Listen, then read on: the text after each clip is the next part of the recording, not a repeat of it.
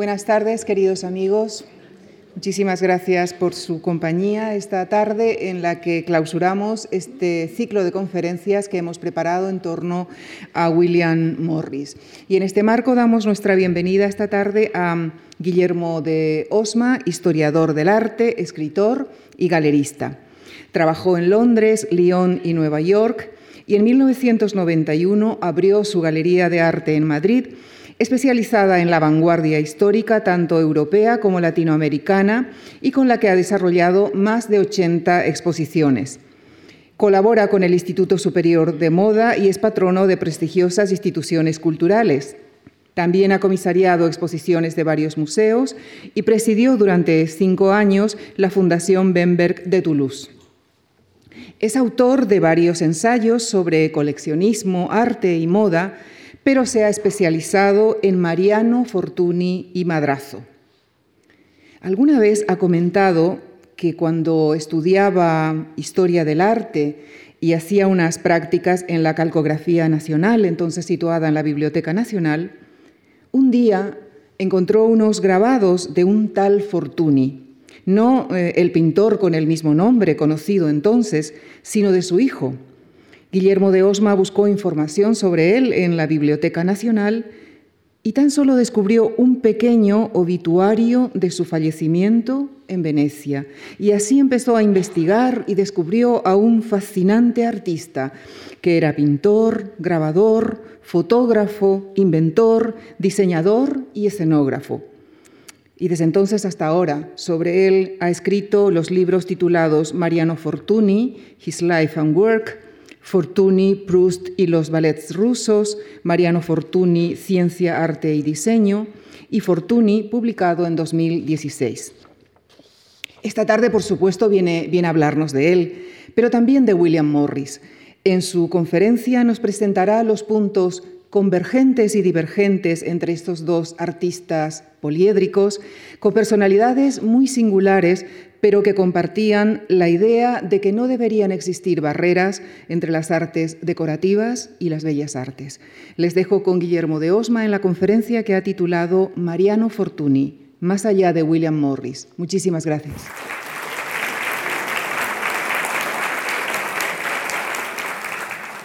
Muchas gracias por esta presentación elogiosa y por recordarme la anécdota que es absolutamente verídica ¿eh? de, mis años, de mis años mozos. Me van a permitir que empiece leyendo, lo voy a dejar rápido, pero así entro un poquito en calor y en tema y espero no cortarme durante mi intervención. Morris y Fortuny, dos personas excepcionales que tienen ustedes en la pantalla con sus fechas de vida y de, y de fallecimiento, ven que coinciden veintitantos años en el tiempo, aunque nunca se conocieron. Fueron ambos grandes creadores, polifacéticos y universales, que no dudaron con valor y tensón en adentrarse como autodidactas casi siempre en terrenos creativos muy diversos y aparentemente diferentes y compartimentados los unos con los otros. En el caso de William Morris, la pintura los múltiples campos del diseño y de la artesanía, la creación textil, la tipografía, la edición, la conservación de, monumentos y de la naturaleza, para acabar siendo un reformista revolucionario. Fortuny no se quedó a la zaga, pintor, grabador, fotógrafo, escenógrafo, técnico de la luz, diseñador, decorador, creador de telas y trajes, fabricante de pinturas, científico que acabó registrando 23 inventos en la Oficina de Patentes de París y otras ciudades europeas, por cierto. Morris y Fortuny comparten muchos puntos en común, aunque en temas tan importantes como la dimensión social del arte y del diseño y las ideas políticas, Morris fue un socialista revolucionario y Fortuny un conservador.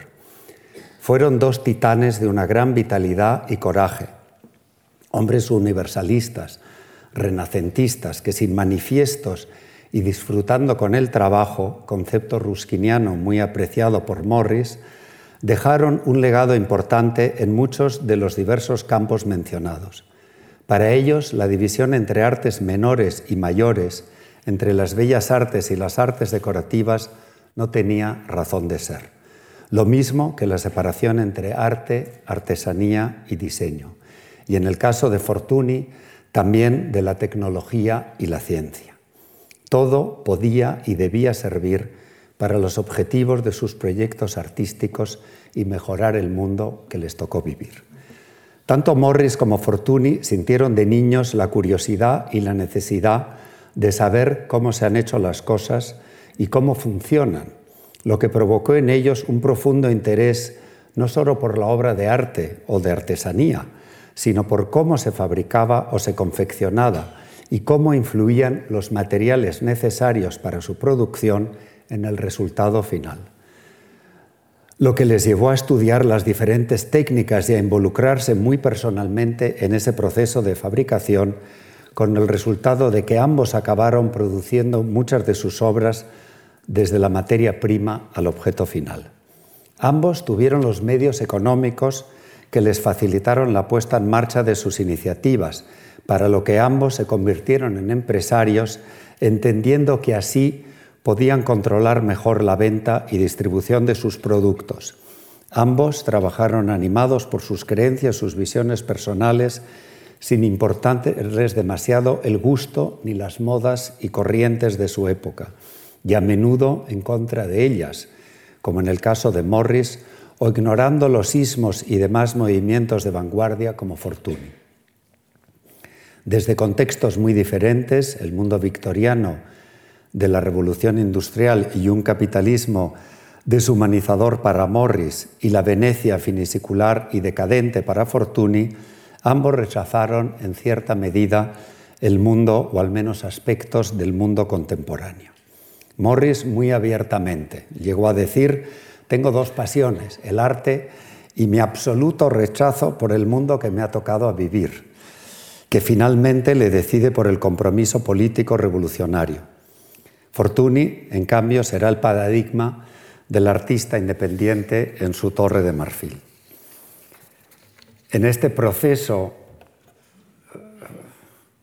de formación, ambos tienen mentores que les marcaron muchísimo.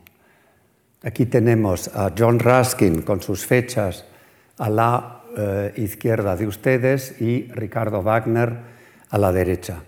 Raskin fue un pensador que tuvo una enorme influencia en William Morris y ya de paso diría yo también en Fortuny. Raskin pensaba eh, que el arte no solo era una cuestión de buscar la belleza, sino también buscar la verdad. Y que por lo tanto, tanto el artista eh, como el artesano, tenían un auténtico compromiso moral.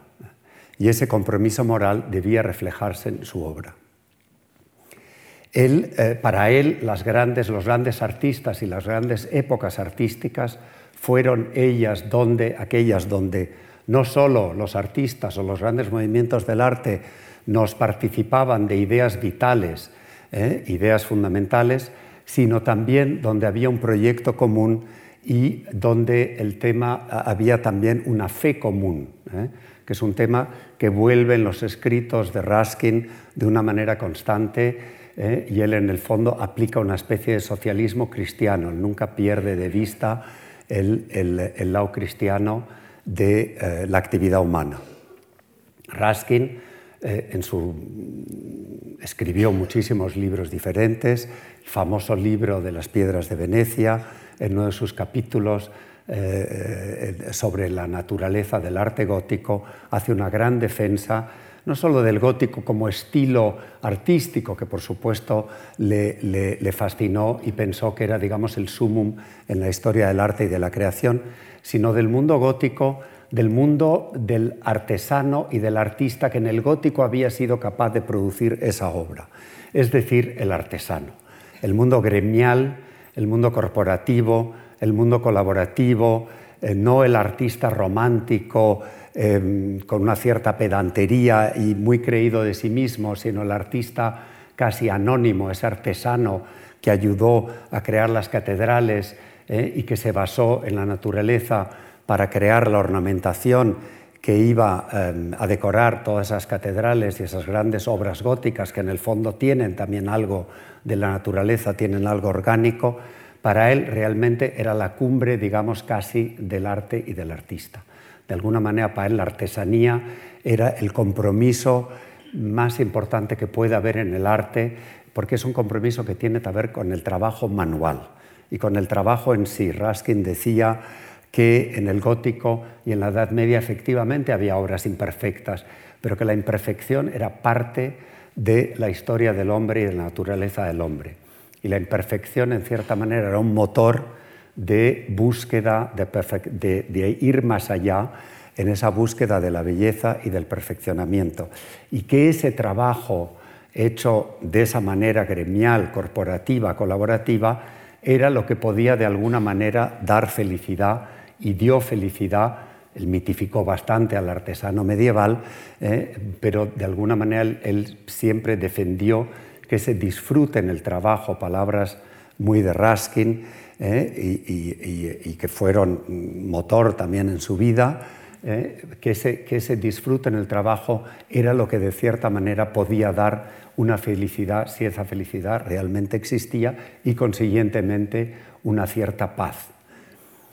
En esa, eh, en esa visión, obviamente, chocó tremendamente con la época victoriana. Estamos en la época de Dickens, estamos en la época de Oliverio Twist, ¿no? que todos hemos leído eh, en algún momento, ese mundo eh, tenebroso de la Inglaterra victoriana, la Inglaterra de la gran revolución industrial, que por supuesto trajo muchos adelantes, pero también tuvo consecuencias nefastas eh, y sobre todo para el mundo de la artesanía, para el mundo de la producción, para el mundo de la creación de los objetos, donde eh, la máquina iba a tener un efecto tremendamente negativo, hasta el punto de que hubo varios pensadores, y Raskin, uno de ellos, que pensaron que la artesanía iba a desaparecer.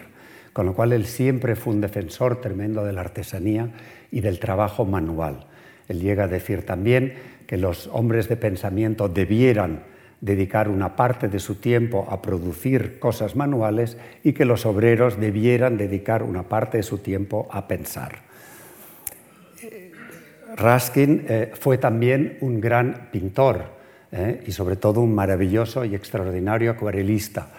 Él eh, consideraba que la naturaleza, dentro de esa visión que él tenía, donde la religión jugaba un papel importante, la, naturaleza era algo de alguna manera sagrado y había que respetar profundamente, lo que influiría mucho también en las ideas conservacionistas de Morris más tarde. El otro mentor, em, eh, en este caso para Fortuny, pero que también tiene algo de raskiniano, porque también busca en el pasado elementos que pueda traer en su obra, es decir, si pensamos en todos los mitos eh, premedievales incluso de los nivelungos, etcétera, etcétera, fue eh, Ricardo Wagner. Ricardo Wagner, todos conocen sus óperas, su actividad como músico, pero también fue en su época considerado como un gran pensador y un gran filósofo, que lo fue también. Y Wagner tiene una idea que es muy importante y que todavía hoy en día nos, influye mucho, que es la idea de la obra de arte total, ¿eh?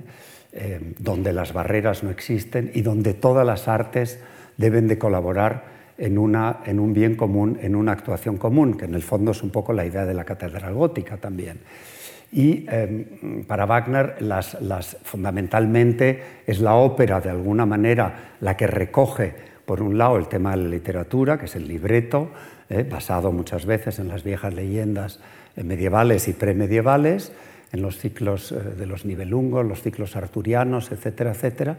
Por otro lado, la escenografía, que es el color, que es la pintura, y él, cuando se leen sus libretos, es muy interesante ver lo detallado que es en sus eh, indicaciones escenográficas. ¿no? Pues en, no sé, en, el principio de las, de, las hijas del Rin, pues él está hablando de una luz verdosa que se va convirtiendo en azulada según el día va eh, aclarando, etcétera, etcétera. Da unos eh, detalles muy precisos sobre cómo hay que iluminar sus escenografías que también tuvo una profunda importancia, en, como veremos después, en la obra de Fortuny.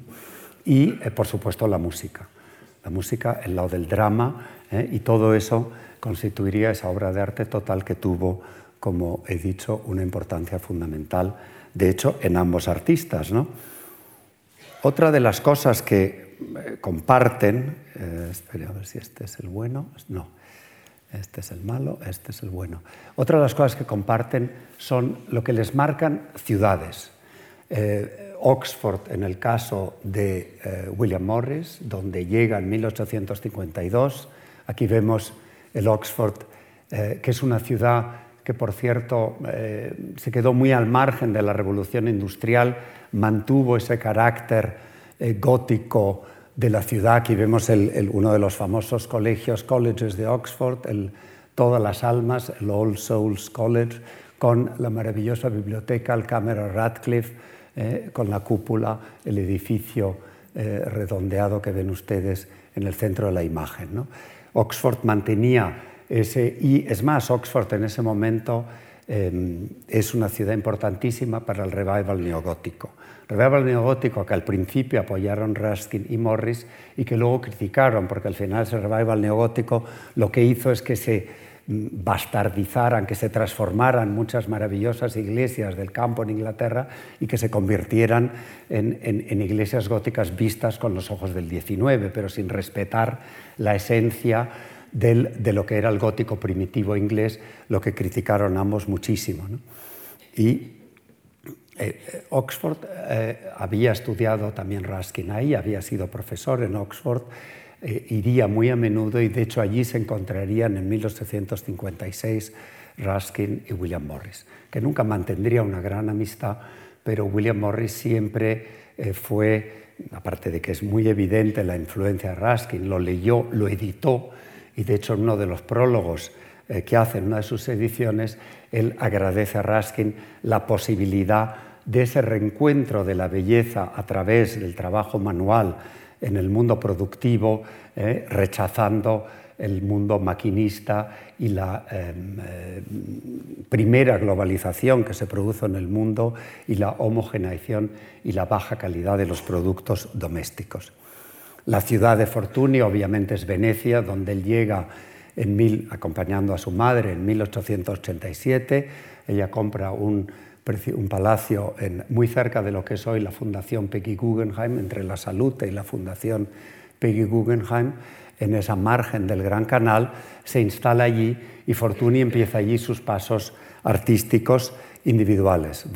obviamente Venecia, que es una ciudad muy interesante en ese final de siglo, obviamente vive todavía esa cierta nostalgia de la grandeza de la Venecia dogal, de la Venecia medieval, renacentista y del primer barroco hasta su gran decadencia en el 18 y el 19. Venecia acaba de, de, está ocupada por los austriacos hasta hace relativamente poco. Pero en esta Venecia finisecular, pensemos que Wagner muere en Venecia en 1883 y también Venecia empieza a coger una élite intelectual, artística, de escritores. Eh, Proust va a pasar por Venecia, D'Annunzio va a ser una ciudad muy, eh, muy de Danuncio, que se instala también sobre el Gran Canal en lo que se llamaba la Caseta Rosa, en una pequeña casita que todavía existe, y cantidad de escritores, músicos, pintores que van a pasar o que van a hacer de Venecia su sitio de residencia. Y Fortuny va a formar parte de todo ese círculo que le va a marcar obviamente mucho. Volvemos aquí un poco al, mundo del gótico, porque es un tema fundamental esa mirada hacia el medioevo, hacia el mundo gótico, como hemos comentado antes, la importancia del trabajo manual, que vemos el escultor O'Shea trabajando en un arco de lo que sería el Museo de la Universidad de Oxford, ¿eh? que es un museo como de ciencias más bien, luego está el que es el, digamos, el Museo de Bellas Artes, este es el Museo de la Universidad de Oxford, ¿eh? un tema em, que influiría tremendamente en Oxford en Oxford, a, William Morris, perdón, en Oxford conoce él al que va a ser su gran compañero y socio en muchas de sus empresas, que es el gran pintor Edward Burne Jones. Burne Jones fue un pintor eh, que se unió a la hermandad rafaelista eh, y que colaboró en muchísimos de los proyectos de William Morris y con el que mantendría una enorme amistad. William Morris va a empezar a trabajar en Oxford en un estudio de arquitectura em, dentro de ese mundo del neogótico que hemos comentado antes, que él deja y al final decide que lo que quiere es ser pintor.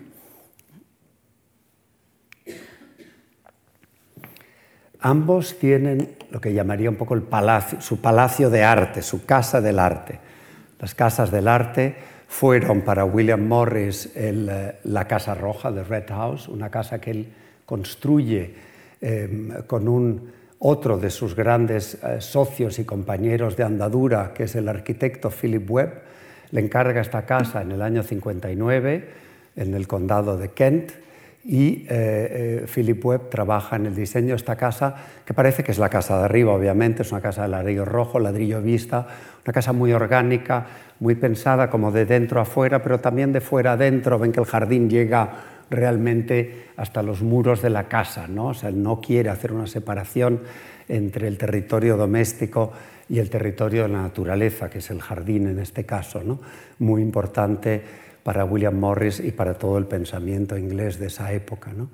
Em, como yo, es una casa que parece en esta foto, parece muy grande, es una casa bastante pequeña, que ahora la vamos a visitar por dentro, ¿eh? y es una casa digo, construida, empieza a construirse en el año 59, se acaba al año siguiente, y allí se instala a William Morris, ¿eh? con la que sería su mujer, que luego vamos a hablar de ella, y va a ser un centro, digamos, de reunión, de, em, de pensamiento, lo que diríamos hoy casi un think tank, ¿eh? del grupo del grupo alrededor que se, que se, que se, un poco que se forma alrededor de William Morris, con Burne Jones, con Philip Webb, con Rossetti y con, con Ford Madox Brown, con otros pintores y artistas ligados a la hermandad rafaelista y al, primer, y al principio del Arts and Crafts que realmente va a ser esta casa. Ellos, cuando la casa está hecha, claro, hay que amueblarla. Y Morris, ni su mujer, ni sus amigos encuentran los muebles que les satisfagan, los muebles que ellos creen que deben de ir en, el ámbito de esta casa. Y deciden diseñarlos ellos. Y esa va a ser realmente la primera gran actuación del movimiento de arte y artesanía, de Arts and Crafts, va a ser precisamente The Red House. Y a partir de ahí, eh, bueno, vamos a ver, vamos a visitar la casa. ¿no? La casa tenía dos entradas, una por el arco y otra por detrás por la entrada de detrás, que es aquella puerta, se entra en este hall y aquí vemos inmediatamente un mueble que nos hace directamente pensar en el mundo medieval, aunque es un mueble diseñado por ellos, diseñado por Webb y por el propio William Morris, ¿eh? Un mueble con este asiento, un poco mueble para acoger al visitante, es decir, siempre el lado del arte y la función deben de ir unidos, es un mueble que tiene unas pinturas con los motivos de los, con la saga de los nivelungos y como ven ustedes pues tiene unas cajoneras arriba, es decir, siempre buscando también el lado funcional y el lado pragmático de las cosas. En el fondo es un mueble relativamente sencillo pero que tiene muchísima prestancia, ¿no? que tiene, y ese era un poco también una de las filosofías del Arts and Craft, es un poco la sencillez, pero al mismo tiempo el, el esplendor. ¿no? Eh, cosas muy sencillas, pero que de alguna manera también transmitan un poco la ambición, el ideal de este movimiento. en, eh, a izquierda y derecha hay un salón y un comedor de donde es la foto de la parte inferior. ¿Eh? ahí vemos un mueble de cocina que está en el comedor, ¿eh? donde hay pues, obviamente una silla y unas mesas. Luego tengo unas fotos mejores de las sillas que están diseñadas por Philip Webb hacia 1870 ¿eh? y que son unas sillas pues ya como muy funcionales, muy sencillas, pero eh, al mismo tiempo muy artísticas. ¿no? Vemos los papeles pintados y todas las vidrieras, etcétera, etcétera.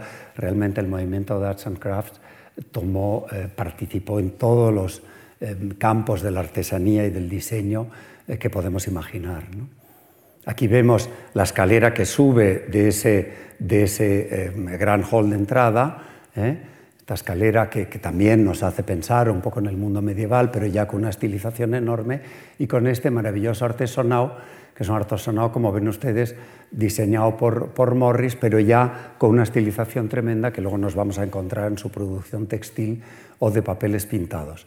Ya la, de, ya a la derecha tenemos otro mueble diseñado por Webb, con, eh, en, la sala de estar, que estaba en la parte de arriba de la casa, donde se reunían realmente ellos, donde se reunía este grupo de amigos, y ahí vemos una chimenea eh, que Pevsner eh, siempre dijo que en el siglo XIX fue la primera chimenea que no tuvo referencias historicistas, una, chimenea para él el principio de la modernidad, en cierta manera, en la arquitectura de lo que sería luego el racionalismo del siglo XX, eh, y efectivamente es una chimenea que no tiene ninguna referencia, excepto arriba, que no lo pueden leer ustedes, el lema de Morris, que era eh, ars longa vita brevis, ¿no? el arte es largo y durará y la vida es muy breve. Aquí tenemos dos fotos, eh, ay, nos hemos pasado, bueno, la segunda casa de Morris, y quizá merece la pena verla aquí, es Morris abandona esta casa, de hecho un poco triste en esta casa, la mujer de Burne Jones pierde una hija viviendo en esta casa y entonces Morris decide no volver a esta casa em, y, la sella de alguna manera. Yo creo que también empieza un poco la relación de su mujer con otro de sus grandes amigos y compañeros de fatigas que Rossetti. ¿no? Bueno, en cualquier caso, la abandona de Red House, que hoy es una casa que pertenece al National Trust y que se puede visitar, y al cabo de unos años, en uno de sus paseos, ve eh, una casa em, eh, muy tardo victoriana, es una casa realmente del siglo XVII, que es Kelmscott Manor, que es la casa que vemos abajo. Una casa que a él le fascina. Dice que esta casa es como si hubiera salido del suelo, ¿no? esa cosa muy orgánica que le interesa mucho, esa em, un poco relación con la naturaleza. ¿eh? El arte debe ser parte de la naturaleza y debe respetarla absolutamente. ¿eh? Y, él se enamora de esta casa, casa que acaba comprando y donde se acaba instalando. Y esta va a ser un poco la casa de sus sueños. ¿eh? Él dice que esta casa fue como una puerta a la imaginación. Aquí va a producir montones de cosas. De hecho, Rossetti va a ser, van a alquilar juntos esta casa, ¿eh? lo cual acaba no siendo una buena idea, porque Rossetti acabará enamorado de su mujer, y em, aunque realmente Morris personaje muy curioso y va a, ser, eh, va a tener una visión muy liberal en los temas de relaciones eh, amorosas o sexuales. Y em, bueno, Kelmscott Manor va a ser, como digo, un centro también de producción, de creación muy importante y de ahí saldrá su famosa imprenta unos años más tarde. Este es un interior, perdón, a ver, espere, yo me equivoco. Ah, sí, vamos a pasar estos. Este es un interior de Kelmscott Manor con su hija. Él tiene dos hijas con, con su mujer, con Jane Burden, al que vamos a ver ahora. Eh, y esta es una de sus hijas eh, tocando el piano en este interior donde vemos un poco esta manera de desplegar los objetos eh, eh, con esta, y la presencia tremenda de las telas y de los bordados, de los tapices. Él mismo fue bordador, él mismo eh, se dedicó a hacer tapices, igual que sus hijas y muchos de los integrantes del movimiento de Arts and Crafts. Aquí vemos dos sillas, que por cierto la ven ustedes aquí en la, en la derecha de la foto, ¿eh? una diseñada por Rossetti, bueno, lo pone abajo, el Rossetti, la silla Rossetti, ¿eh? con un eco un poco del, del, estilo georgiano inglés, pero ya mucho más estilizada, y la otra silla, que es la silla del arquitecto, la silla diseñada por Philip Webb, que existe en diversas versiones con o sin eh, asientos, abrazaderas, digamos, para los brazos. ¿no? En cambio, Fortuny, bueno, es mucho más escenográfico en su manera. También es verdad que su palacio maravilloso que hemos visto en la foto primera, que podemos ir rápidamente detrás, que merece la pena, es esta, perdón, en este palacio. Él, como he dicho antes, se instala primero en casa de su madre. Esa casa es pequeña, él empieza a elaborar sobre la idea de la iluminación, eh, empieza a incluir la tecnología y temas de ciencia que le han fascinado desde niño en su mundo creativo y el palacio de su madre mm, eh, se le hace pequeño. Y él eh, compra o, alquila primero los áticos de este gran palacio, el Palacio Pésaro de Yorfei, que no está demasiado lejos del trayecto del campo San Estefano, que está un poco en el trayecto que habrán hecho muchas veces entre el, Rialto y la Academia. Ahí se pasa por el campo San Estefano, esto está bastante cerca, en el campo San Benedetto, y eh, allí él empieza ocupando este palacio que acabará ocupando totalmente. Es un palacio que estaba dividido en muchísimas partes, que él va restaurando poco a poco, y un palacio que está ocupado, se dijo que por 50 familias. Él empieza ocupando los áticos de arriba, y eh, eh, cuando ya consigue hacerse con todo el palacio, pues él eh, va a decorarlo con su propio gusto, obviamente, gusto mucho más escenográfico, también los espacios son completamente diferentes, estos espacios grandes pues mm, no son para crear ambientes domésticos a la inglesa, sino para crear ambientes mucho más, digamos, teatrales, mucho más espectaculares, pero donde incorpora pues obras de arte antiguo, sus telas obviamente, todas las paredes están tapizadas por sus algodones, por sus terciopelos estampados y obras de su padre. Es un cuadro que en estos momentos pueden ustedes ver en la exposición de Mariano Fortuny Marsal, de Mariano Fortuny padre, en el Museo del Prado. Es una copia del, Goya eh, de la familia de Carlos IV, que está en el Museo del Prado y que eh, preside esta sala del Palacio Pésaro de Yarfey, hoy Palacio Fortuny, ¿eh? A él le gustaba que se llamara Palacio Pesaro Fortuny, hoy Museo Fortuny. Aquí vemos otras vistas, ¿eh? los recuerdos de su padre, gran coleccionista ¿eh? y muy influenciado por el mundo oriental, un apasionado del mundo oriental, sobre todo de la parte norteafricana, del mundo magrebí. Y aquí vemos una serie de cascos con este arcón eh, barroco, tardo renacentista barroco, y con las telas, con los maravillosos terciopelos, eh, con motivos de todo tipo eh, de Fortuny, hijo de nuestro Fortuny. ¿Mm?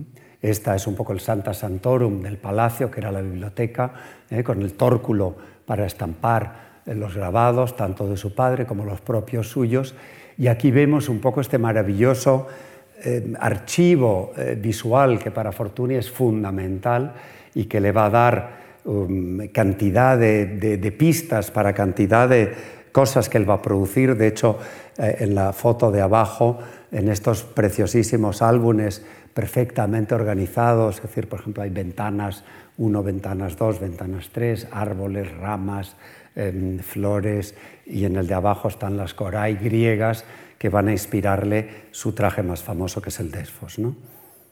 Hay muchas imágenes, así que creo que vamos a tener que ir un poquito más rápido. Y yo mientras miro la hora. ¿Qué hora es, perdón? ¿Tengo ya bien mi reloj? ¿Son las? 8 y 10 ya. Vale, vale, vale, fenomenal. Pues entonces iremos un poquito más rápido. Las 8, bueno, no importa. De acuerdo, no, tengo bien el reloj. Bueno, aquí vemos también para ambos personajes de los que tratamos hoy, sus mujeres fueron muy importantes, ¿eh? sobre todo quizá más, porque la mujer de, William Morris y el propio William Morris tienen una relación un poco especial, ¿eh? pero Jane Burden, a la que conoce en Oxford y del que se va a enamorar y que se, casa, y que se casan eh, justo antes del proyecto de la Casa Roja, de la Red House, eh, va a ser un personaje fundamental no solo para él, sino para el movimiento prerrafaelista, porque va a ser una de las grandísimas musas, como veremos más tarde, una de las grandes musas, eh, sobre todo de Dante Gabriel Rossetti, uno de los grandes pintores de la hermandad.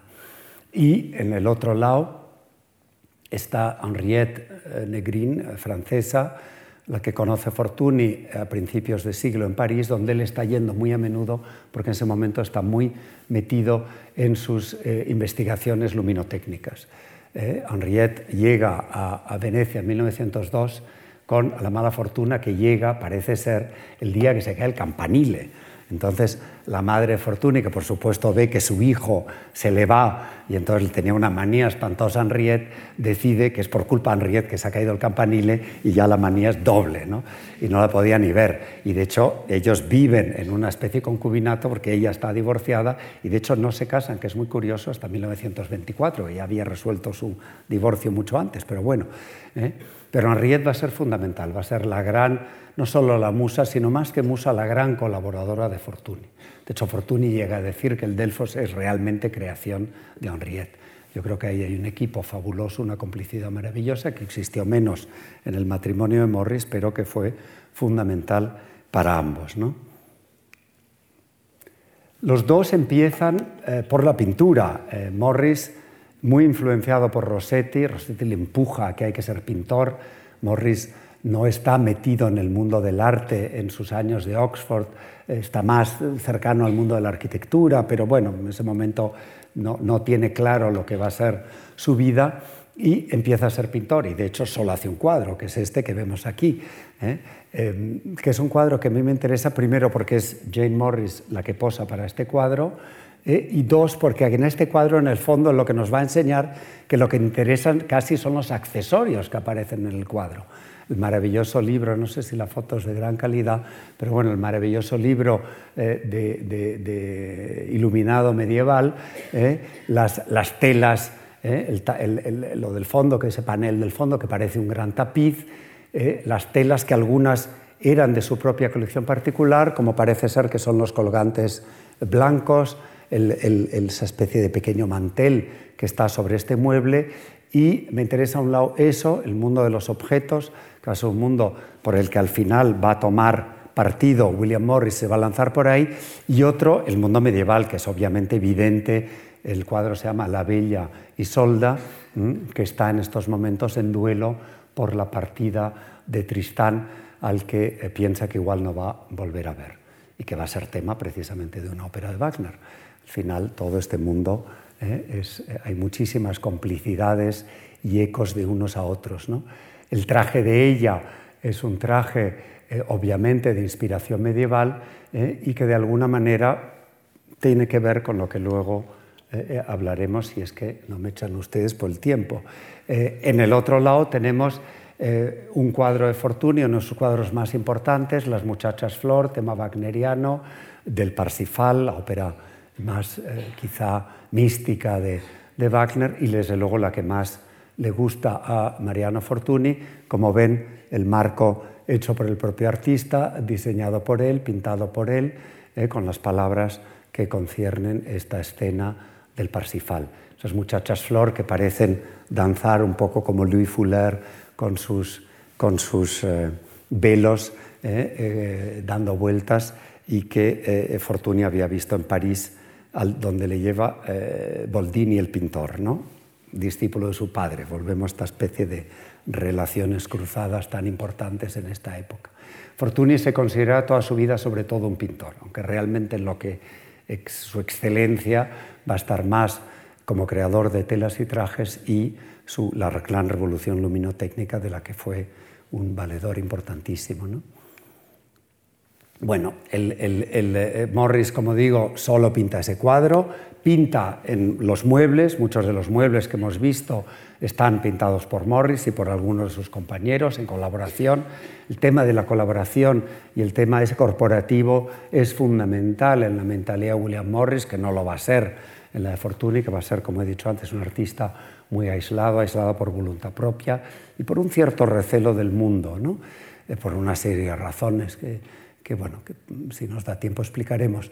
Eh, yo creo que la parte, eh, Morris tocó a todo realmente, ¿no? fue las vidrieras, eh, fue bordador, fue tejedor, iluminó libros, pintó como hemos visto, diseñó muebles, pero sobre todo quizá el trabajo que más ha pervivido, como en el caso de Fortuny, y esto también los, los, los de alguna manera los, los, equipa, los equipara, es su trabajo como creador textil, donde realmente aportó muchísimo y de hecho hoy se siguen vendiendo y podemos seguir comprando tanto las telas estampadas, el trabajo trabajó fundamentalmente en el sistema de estampación, igual que haría Fortuny, y los papeles pintados también estampados con bloques de madera. ¿no?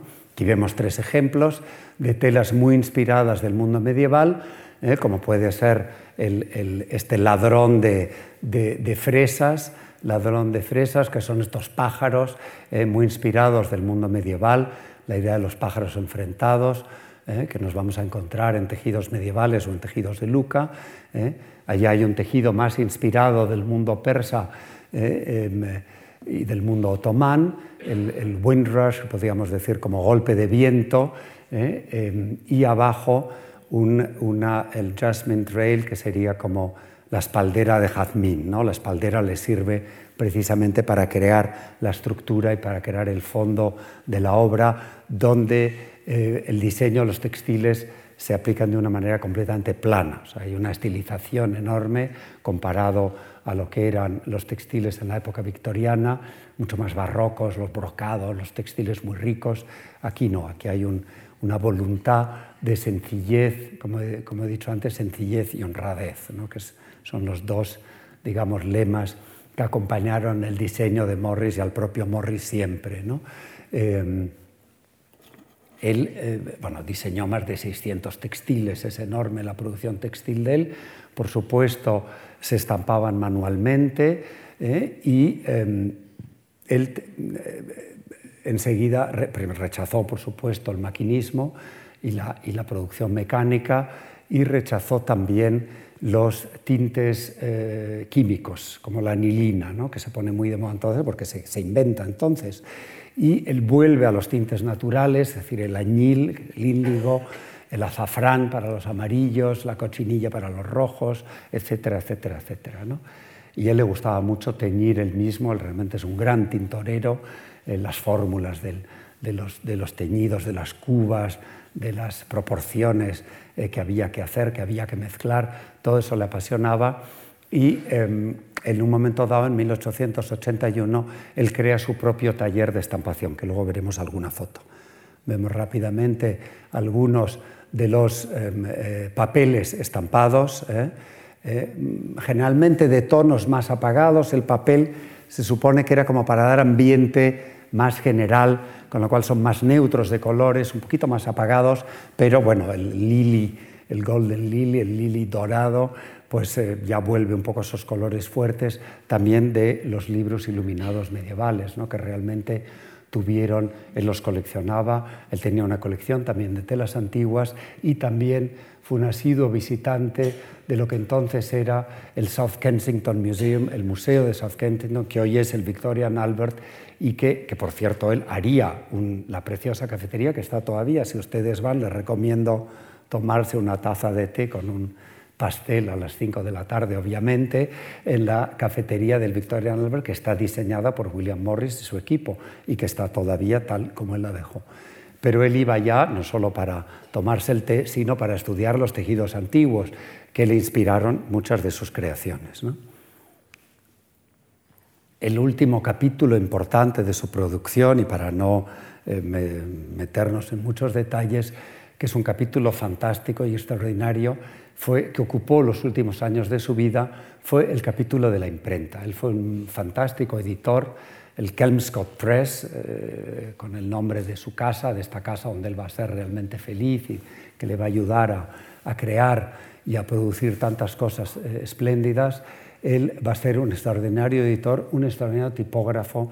De alguna manera, él quiere no solo mejorar, obviamente, el nivel del libro de su época y hacer libros realmente artísticos, ¿eh? sino que, bueno, un poco la idea es unir también la parte visual con la gráfica del libro, con el propio diseño del libro, la puesta en página, la enmaquetación, temas que él cuidaba muchísimo. Este es un libro de una novela suya, una novela fantástica, con el dibujo de Burne Jones, su gran amigo y eh, compañero de viaje a lo largo de toda su vida. ¿no? Eh, Kelmscott Press editó libros suyos, libros de otros poetas contemporáneos y amigos de él, por supuesto Ruskin, él hace una preciosa edición de Las Piedras de Venecia y también literatura medieval. Él hace una extraordinaria edición hay un volumen en la exposición, eh, hay otros libros también de Kelmscott arriba, pero sobre todo el Chaucer, eh, que es realmente el gran escritor medieval inglés y que él va a hacer una edición extraordinaria. Mm. Y con esto acabamos un poco esta revisión de la obra de arte total morrisiana para empezar con la revisión. Voy a ir un poco rápido eh, para con la revisión de Mariano Fortuny. Hemos visto Fortuny pintor, eh, eh, pero como hemos dicho al principio, Fortuny también toca un montón de campos creativos. el grabado con otro tema wagneriano, es Wotan eh, golpeando el suelo eh, para producir la llama que va a rodear a Brunilda en la ópera Siegfried de Wagner, siempre muy inspirado por temas wagnerianos, y al lado, en cambio, un grabado más íntimo, más pequeño, que es una calle de Venecia, que obviamente va a ser fuente de inspiración fundamental eh, y de la que él va a ser un grandísimo conocedor ¿no? de la propia ciudad. También fue un espléndido fotógrafo. Las fotos eh, que han aparecido antes, hablando de las ciudades de Oxford y Venecia, ambas fotos son del propio Mariano Fortuny. Fortuny, em, que hace el viaje a Bayreuth bastante joven, acompañando a su madre y su hermana, em, él les convence de que vayan a Bayreuth, de que es fundamental eh, oír la ópera de Wagner en el gran lugar, el lugar de la obra de arte total, que es el propio teatro que Wagner diseña, que es Bayreuth, que es un sitio fascinante, por cierto, es un teatro donde no hay casi paredes, donde se ve perfectamente bien de todos los asientos y donde Wagner empieza a apagar la luz. ¿Eh? Antes no se apagaba la luz en los teatros, ¿no? o sea, Wagner decide apagar la luz, concentrar todo el interés en la escena y al mismo tiempo esconder, no se vea que la, la orquesta muchas veces estaba sobre el escenario, la orquesta en Bayreuth está en una especie de caracola mm, escondida que no se ve ¿eh? es una caracola precisamente para que la música salga y hay una acústica absolutamente extraordinaria. ¿no?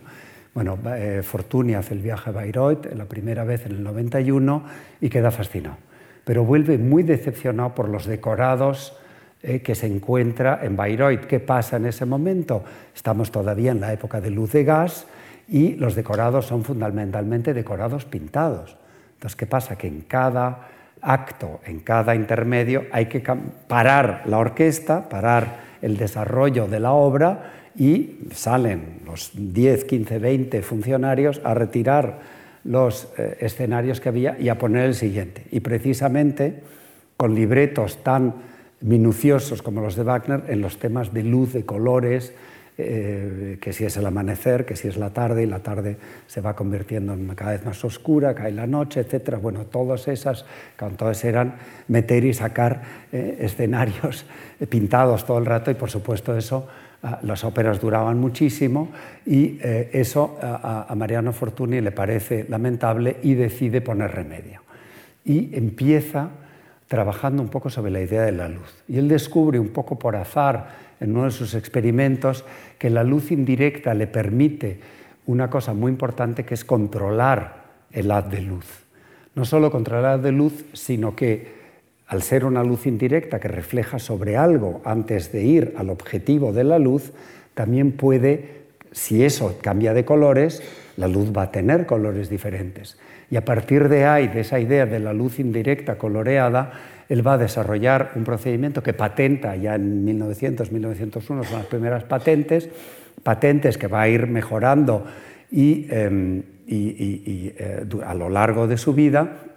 Y esta es una de las. Y esa luz indirecta, para que tenga realmente su efecto de la cúpula del sol, de la, bóveda celeste, ¿eh? pues él diseña este cúpula, la, famosa cúpula Fortuny, que es un cuarto de esfera que está al final del escenario y la luz iría, a ver si, hay. No, es igual, ahora les enseño. los sistemas de luz indirecta irían aquí y, eh, irían sobre, incidirían sobre este cuarto de esfera, la famosa cúpula Fortuny, que se instalaría en, en todos los grandes teatros del mundo. Este sistema es un sistema eh, que tuvo un éxito enorme y que revolucionó completamente la escenografía teatral.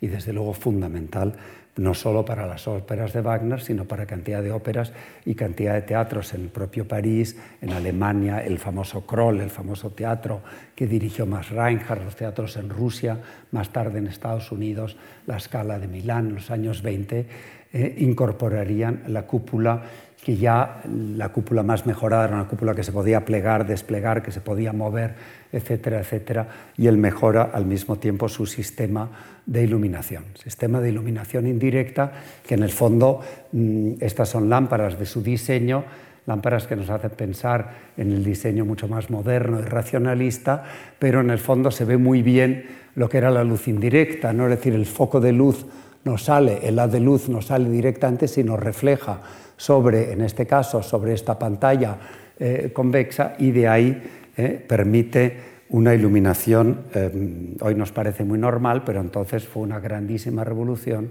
que admiraron todos los hombres de teatro. Fortuny la aplica también en lámparas más, digamos, exóticas o de tono, digamos, moresco, ¿eh? pero en el fondo van, tiene incorporados el sistema de luz. Esta es una foto de las lámparas que iluminan el gran salón de su palacio en Venecia. Bueno, y eh, entramos también en un, en un, tema donde también eh, entra, no en competencia porque es completamente diferente y las épocas son diferentes, pero donde él también va a, a, realizar una labor extraordinaria que es en el campo del tejido y luego en el de la moda que veremos un poco más tarde. En el campo de tejido, Fortuny, que tiene ya una gran colección textil, colección textil que viene de su padre, que fue un coleccionista extraordinario, y en la exposición del Prado hay una parte dedicada al, Fortuny, Fortuny Marsal coleccionista, colección que se va a vender a la muerte de su padre eh, y que va a generar una cantidad importante, más el dinero que tiene Fortuny padre, Hoy en día es difícil de entender, pero Fortuny padre era el Jeff Koons de la época. Era un artista que valía muchísimo dinero. Sus cuadros se pegaban los grandes coleccionistas americanos, eh, Stuart, Corcoran, etcétera, etcétera, por los cuadros de su padre, pagaban cifras enormes. Lo lleva el gran galerista, el Gagosian de la época, que, sería, que era Goupil, que es el gran galerista que ya tiene una sede en Nueva York que abre hacia 1870 y es un artista de un éxito extraordinario que muere a los 36 años, con lo cual todavía le quedaba una carrera muy brillante por delante. Bueno, su padre era un coleccionista apasionado, hace una gran colección de telas, una parte se vende a la muerte de su padre y otra parte la guarda doña Cecilia, su mujer, que es eh, una madrazo, hija de don Federico de Madrazo, lo cual también va a explicar es el lado conservador de nuestro Fortuny. Y eh, Cecilia no solo conserva esta colección, sino que la amplía. Ella amplía la colección textil de su padre, que va a ser fundamental porque al final es, si ustedes recuerdan ese cuadro maravilloso de Fortuny padre de los dos hijos en el salón japonés, uno de los cuadros más bonitos de la exposición del Prado, pues está Mariano con su hermana, nuestro Mariano, Mariana Fortuny Madrazo con su hermana María Luisa, y él está precisamente jugando con unas telas, ¿no? como un cuadro premonitorio, pues esas telas son evidentemente de la colección del padre y de la madre. Colección que él va a heredar y que por supuesto le va a dar muchísimas claves para los diseños que él va a utilizar. Diseños que él va a utilizar muchas veces casi exactamente, ¿no? Va a cambiar el tamaño, la dimensión, hacerlos más pequeños, sobre todo mayores, eh, como en el caso del terciopelo estampado en este color, el color de la cochinilla, este rojo tan intenso, y esos dorados, que no son bordados ni tejidos, por cierto, Fortuny solo va a utilizar, igual que Morris, la técnica de la estampación. ¿Eh? Morris es por bloques de madera, Fortuny empieza con bloques y luego él crea sus propios procedimientos y su propia maquinaria. En esta idea que es muy importante de controlar el proceso de creación, que es fundamental en los dos. El proceso de creación depende mucho del material y la manera de, llegar al resultado querido por ambos artistas es precisamente controlar, no solo controlarlo, sino hacerlo ellos mismos. Y de hecho, eh, Fortuny, igual que Morris, recibe las telas en estado crudo y todo se hace en el, eh, palacio, en el palacio veneciano, donde hay un taller de telas que veremos luego, creo que hay alguna foto. Bueno, el otro, el otro textil es un textil otomano. ¿eh?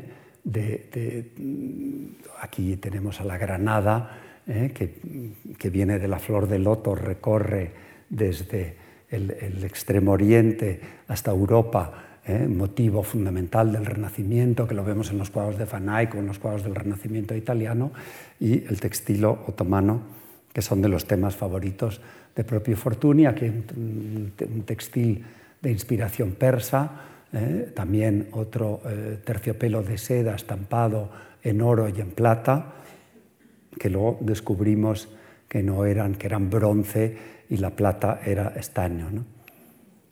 Y aquí tenemos dos algodones estampados. Fortuny se da cuenta, em, sobre todo al finalizar la Primera Guerra Mundial, que él la pasa en Venecia, Venecia sería bombardeada en la Primera Guerra, él decide quedarse, decide que no se quiere ir y él se, da cuenta que ya ese mundo eh, del gran lujo, poco vales rusos, ese mundo eh, fantástico de, la preguerra ya ha desaparecido para siempre. El imperio austrohúngaro se desmorona, es decir, el mundo es completamente diferente y hace falta evolucionar. Y él empieza trabajando sobre un material mucho más barato que es el algodón. ¿eh? Los dos tuvieron un problema que al final es un poco paradójico, porque al final Morris, que quiere hacer cosas para el pueblo y quiere que el pueblo viva muy dignamente y con objetos preciosos, pues acaba haciendo cosas que al final compra la élite, eh, digamos, culta, sofisticada, artística o burguesa, eh, eh, los productos no eran tan baratos, son productos hechos a mano, aunque al final él incorpora algunos procesos mecánicos como el racar para abaratar precisamente un poco el coste, pero no son productos baratos, igual que los libros de Kelmscott no eran libros baratos. Entonces hay una cierta paradoja con una voluntad de reforma y socialista, socialista revolucionario que él va a ser y muy activo al final de su vida sobre todo, y el producto. Y a Fortuny le pasa un poco igual al final, y por eso Fortuny empieza a trabajar con el algodón, que es obviamente mucho más barato que el terciopelo, y estos son algodones estampados que él hace en la fábrica de la Judeca que ven ustedes ahí y que todavía está ahí y que todavía sigue. Igual que podemos comprar telas y papeles pintados de Morris, podemos comprar telas, algodón estampado, no los terciopelos ni las sedas de Mariano Fortuny en la Judeca.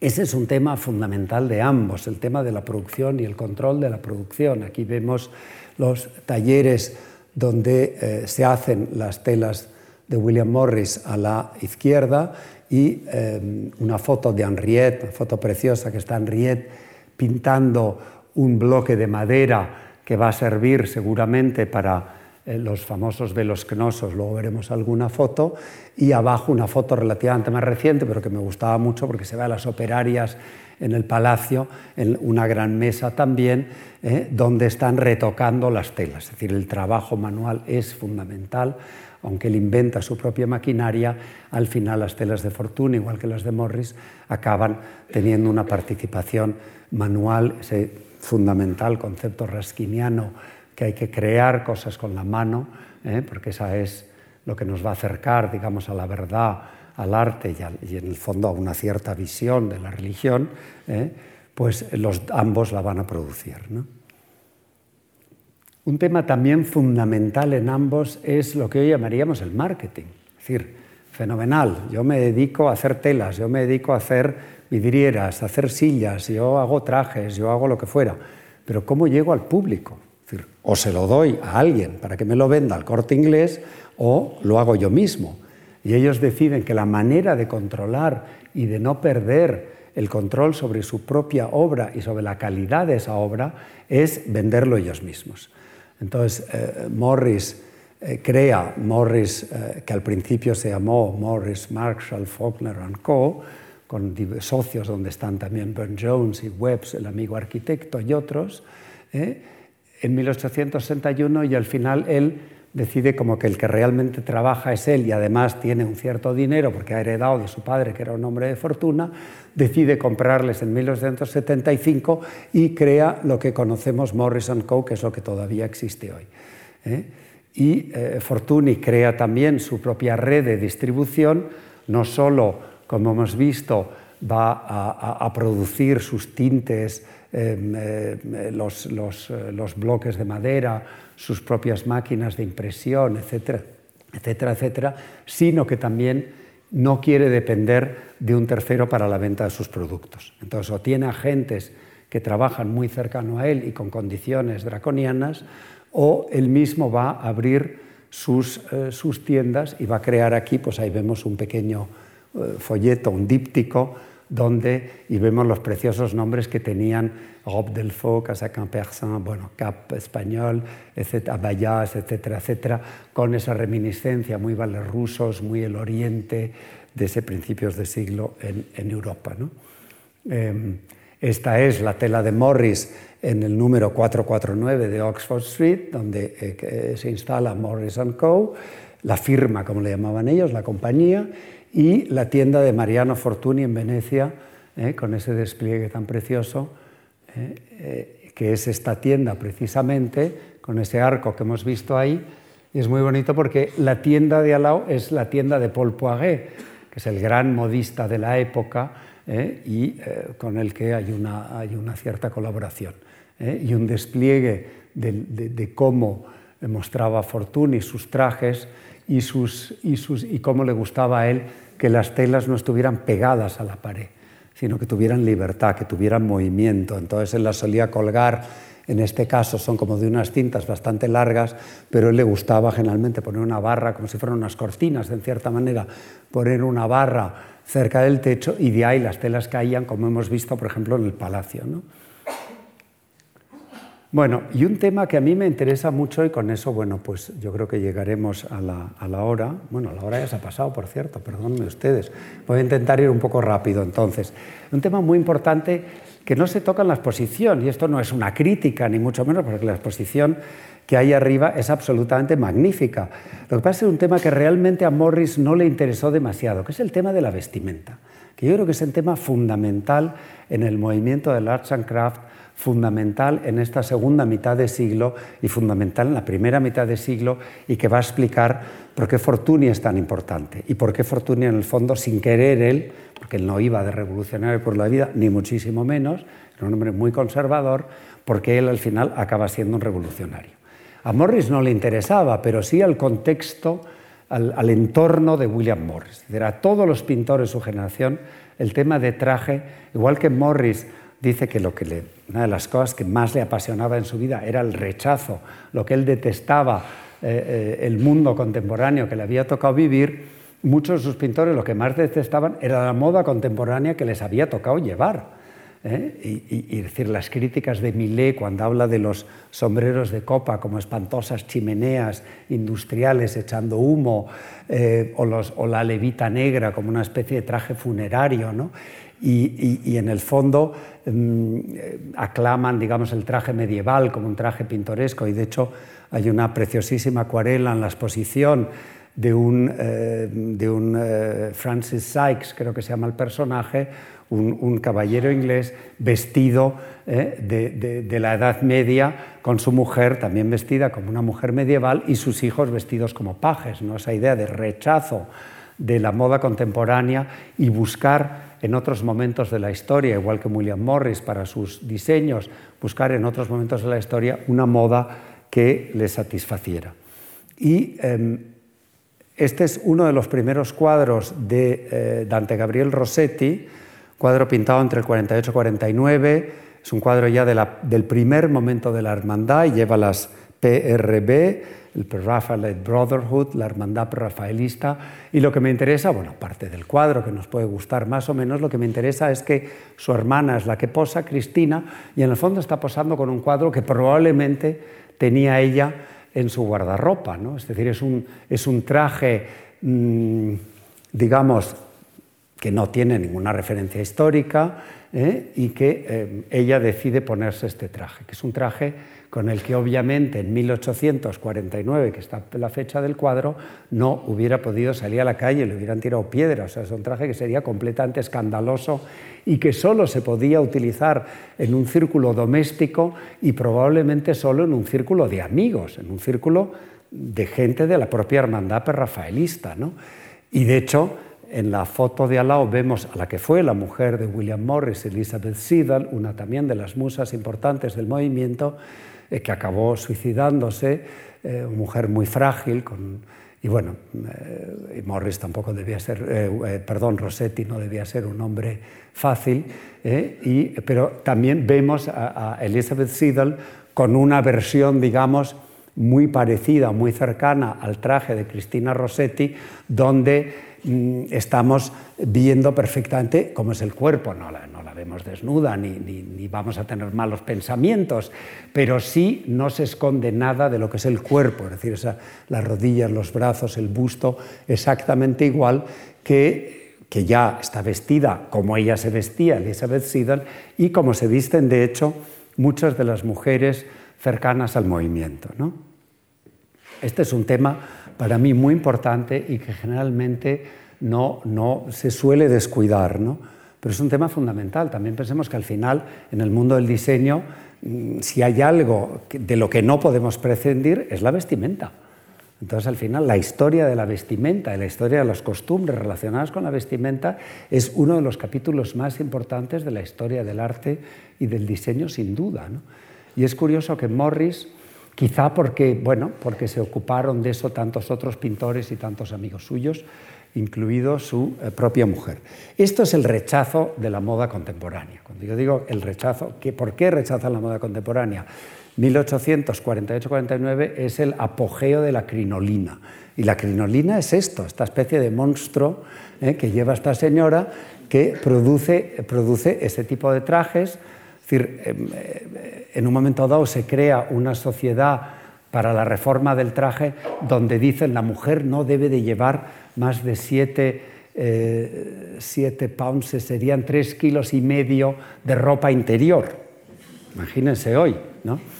es que llevaban hasta 10 y 12 kilos de ropa interior, es decir, en aguas y en aguas y en aguas, hasta que llega esta especie de crinolina hecha de ballenas que pesa muy poco y que fue un enorme alivio, pero al final, cuando uno tenía que llevar un traje apoyado en esta crinolina, pues era una cosa enorme y hay miles de caricaturas sobre este tema en la moda de la época.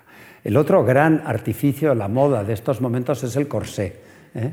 Y entonces el corsé produce esta silueta ¿eh? donde hay problemas de vértebras, problemas en los pulmones y una reacción brutal de la comunidad médica, ¿eh? que fue otro de los grandes em, adalides del movimiento reforma del traje.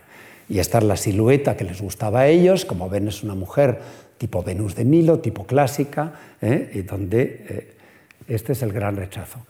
y estas son las mujeres del movimiento. Aquí vemos a la, la, que va a ser la mujer de William Morris, Jane Burden, Jane Morris, vistiendo un traje probablemente hecho por ella. Eso no, lo sabemos, pero probablemente un traje ya mucho más suelto, donde no hay estos artificios de la moda, ¿eh? Eh, sujeto por un cinturón, pero ya el traje cae de los hombros, el movimiento de las mangas pues ya le da una amplitud y una libertad muy grande, y al lado un cuadro de eh, Dante Gabriel Rossetti, Soñando de día, Daydreaming, donde aparece ella con un traje muy, muy, muy de este género.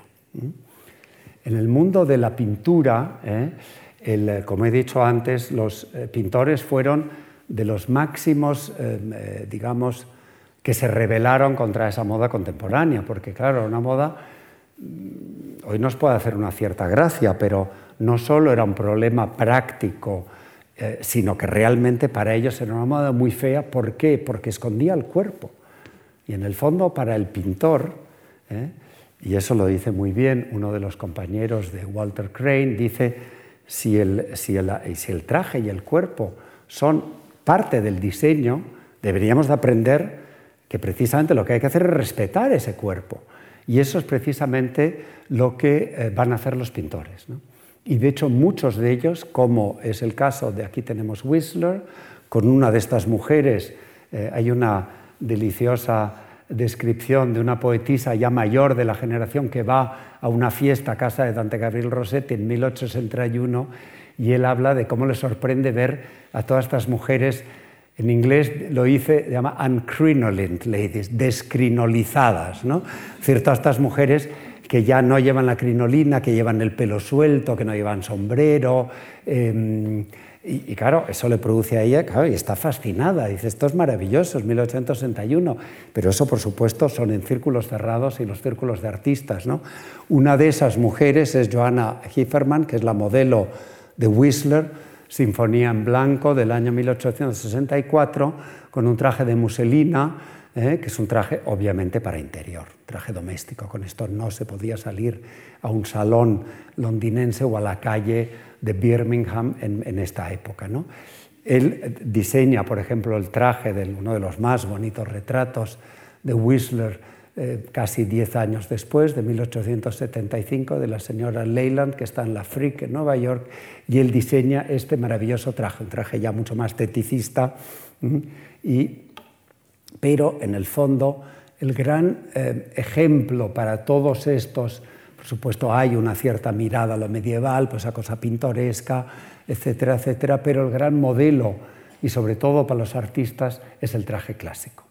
El traje griego o la túnica romana o el, peplos, el, traje, el traje griego, realmente, el traje clásico, ¿no? el traje de las coray, el traje de las culturas clásicas, donde el, eh, que sostiene de los hombros, que cae sobre el cuerpo sin esconderlo, sin deformarlo, sin artificios, y este traje permite movimiento natural y, libre. Aquí vemos un precioso cuadro de Frederick Layton, Nausicaa, personaje de la Odisea, eh, y, em, y, bueno, y ahí vemos perfectamente lo que es el, cuerpo de la mujer, cómo se transparenta en este traje.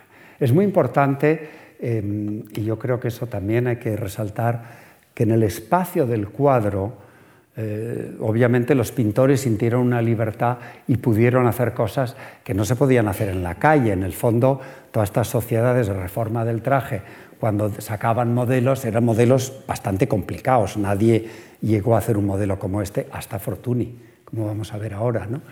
Y, em, y, ahí vemos precisamente a Henriette Fortuny con un proto-Delfos, con un prototipo de lo que sería el Delfos. ¿no? Obviamente un traje inspirado del, traje clásico, de la vestimenta clásica, con la importancia del pliegue.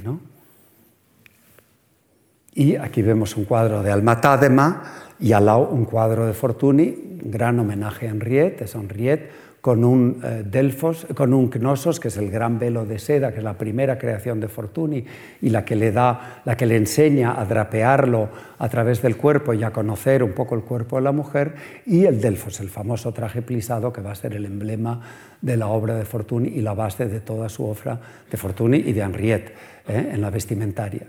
Pero vemos aquí, por ejemplo, un alma tádema que realmente ya nos está enseñando mm, el traje que les gustaría a los artistas eh, victorianos, en este caso de los tardo victorianos, el traje que a ellos les gustaría que tuvieran las mujeres de su época.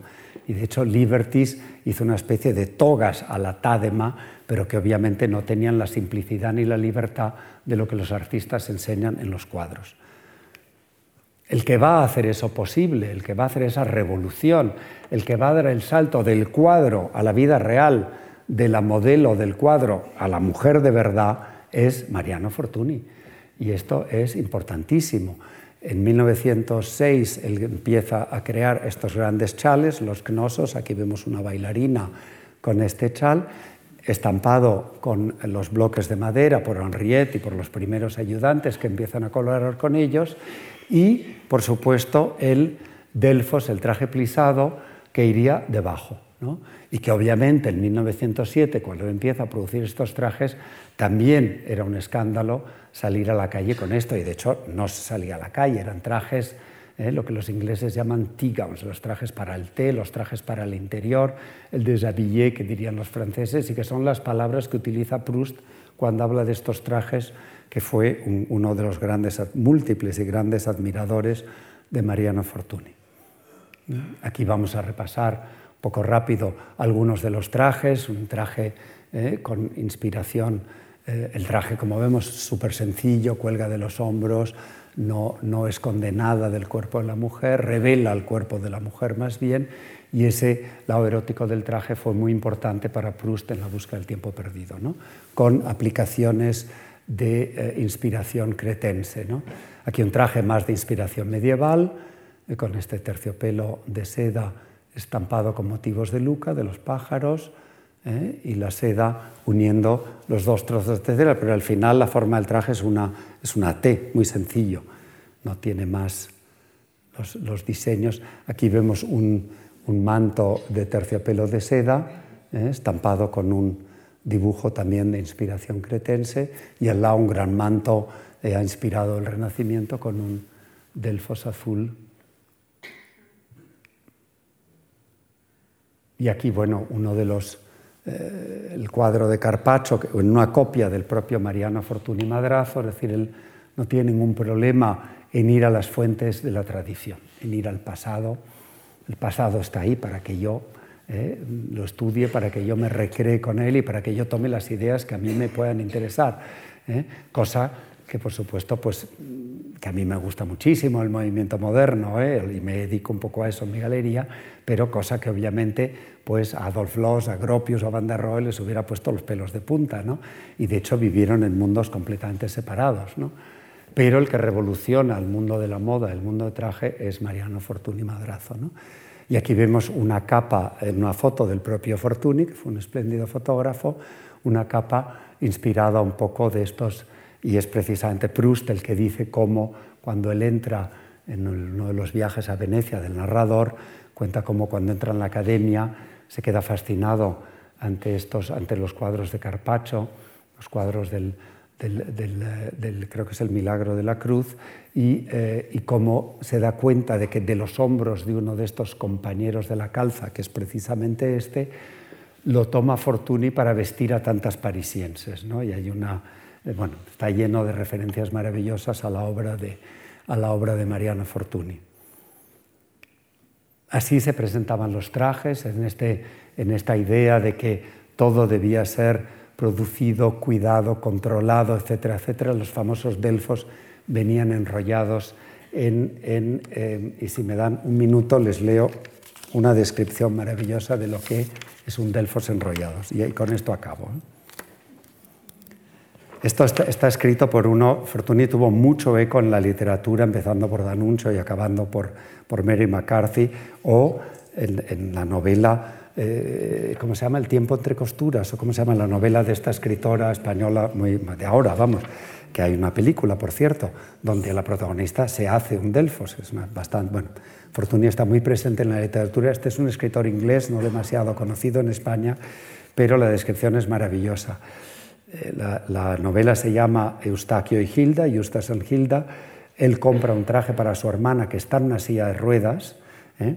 y le compra un traje, un Delfos va a Venecia a comprar el Delfos y entonces él no puede resistirse y abre la caja, que es una caja como estas, y dice, y dice el escritor, Fortuny estaba escrito en letra de imprenta sobre la caja. Justas desató el lacio y levantó la tapa. Lo, que descubrió bajo el papel de seda liso le provocó un escalofrío de placer. Totalmente enrollado y retorcido en sí, dispuesto para ser sacado, el vestido azul y plata de Hilda, los pliegues densos, tan unidos los unos a los otros como los surcos de un campo labrado, les parecieron más oscuros de lo que había imaginado. Sabiendo que nunca sería capaz de desplegarlo, se contentó con deslizar sus dedos entre las ranuras y las aristas del plisado en las que sintió la resistencia de lo que había estado tan apretado. Sin embargo, Qué poderosa expansión la de estos pliegues, qué posibilidades insospechadas de movimiento para Gilda, para la nueva Gilda. En este vestido podía danzar, podía volar. Y de hecho, el libro acaba, Gilda se viste con un traje de Fortuny y el médico le dice que para curarse, una de las posibilidades que tiene Gilda de curarse es pasar por otro shock, que es lo que le, parecido al que le provocó el tener que estar en silla de ruedas. Entonces él está paseando con Hilda al lado de unos acantilados y su hermano tiene la tentación, porque Hilda es pesadísima y le da la lata por todo y es muy exigente, tiene la tentación terrible de decir, bueno, acabo con este drama que me ha tocado vivir y me deshago de mi hermana, que tampoco ella está feliz. Y él es tan fuerte lo que le produce que él se desmaya y ella se levanta de la silla. O sea, el traje, el traje le da, digamos, la vida otra vez. Y es una idea poderosísima, idea que recoge también Proust, pero bueno, es una idea fantástica y que, eh, bueno, nuestro querido Mariano Fortuny, Fortuny fue capaz de producir en el fondo también en tantas mujeres, en tantas mujeres como por ejemplo Natasha Rambova. ¿no? Ya en los años 20-30 los trajes empiezan a utilizarse para las veladas de noche, para, las, eh, para salir a la calle, para fotografiarse en ellos. Tuvieron un gran éxito ¿eh? y, con esto yo creo que me he pasado de la hora muchísimo, pues ya les, les libero a ustedes. Muchísimas gracias.